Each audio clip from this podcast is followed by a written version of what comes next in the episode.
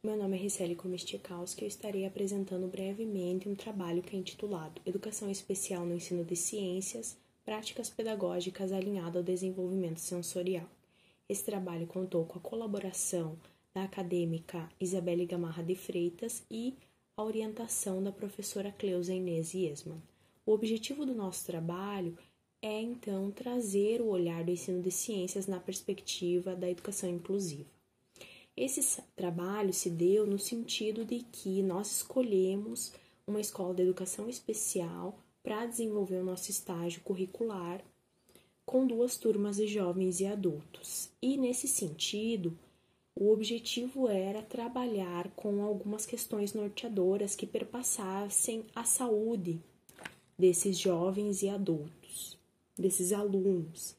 E nesse sentido, essa escola ela integrava alunos com deficiência intelectual e múltipla. Então aí a nossa dedicação estar trazendo um material que alcançasse então a aprendizagem desses alunos, né? trabalhando com a finalidade sensorial, cognitiva, também com a autonomia, com a consciência e responsabilidade dos mesmos.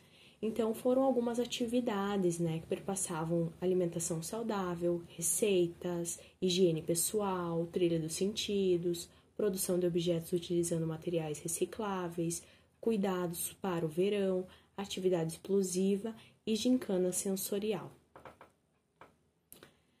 Então, com isso, nossa, as nossas atividades elas tinham por foco trabalhar com esse lúdico. Isso porque essas atividades elas proporcionam uma aprendizagem de maneira muito mais prazerosa e significativa para esse aluno. Então, esse trabalho ele obteve resultados satisfatórios com relação à interação do estagiário aluno de maneira muito harmônica, compreendendo essas limitações, a subjetividade de cada sujeito e trabalhando com aptidões bem como estimulando esse trabalho coletivo. Desse modo, por que, que é importante trazer esse olhar?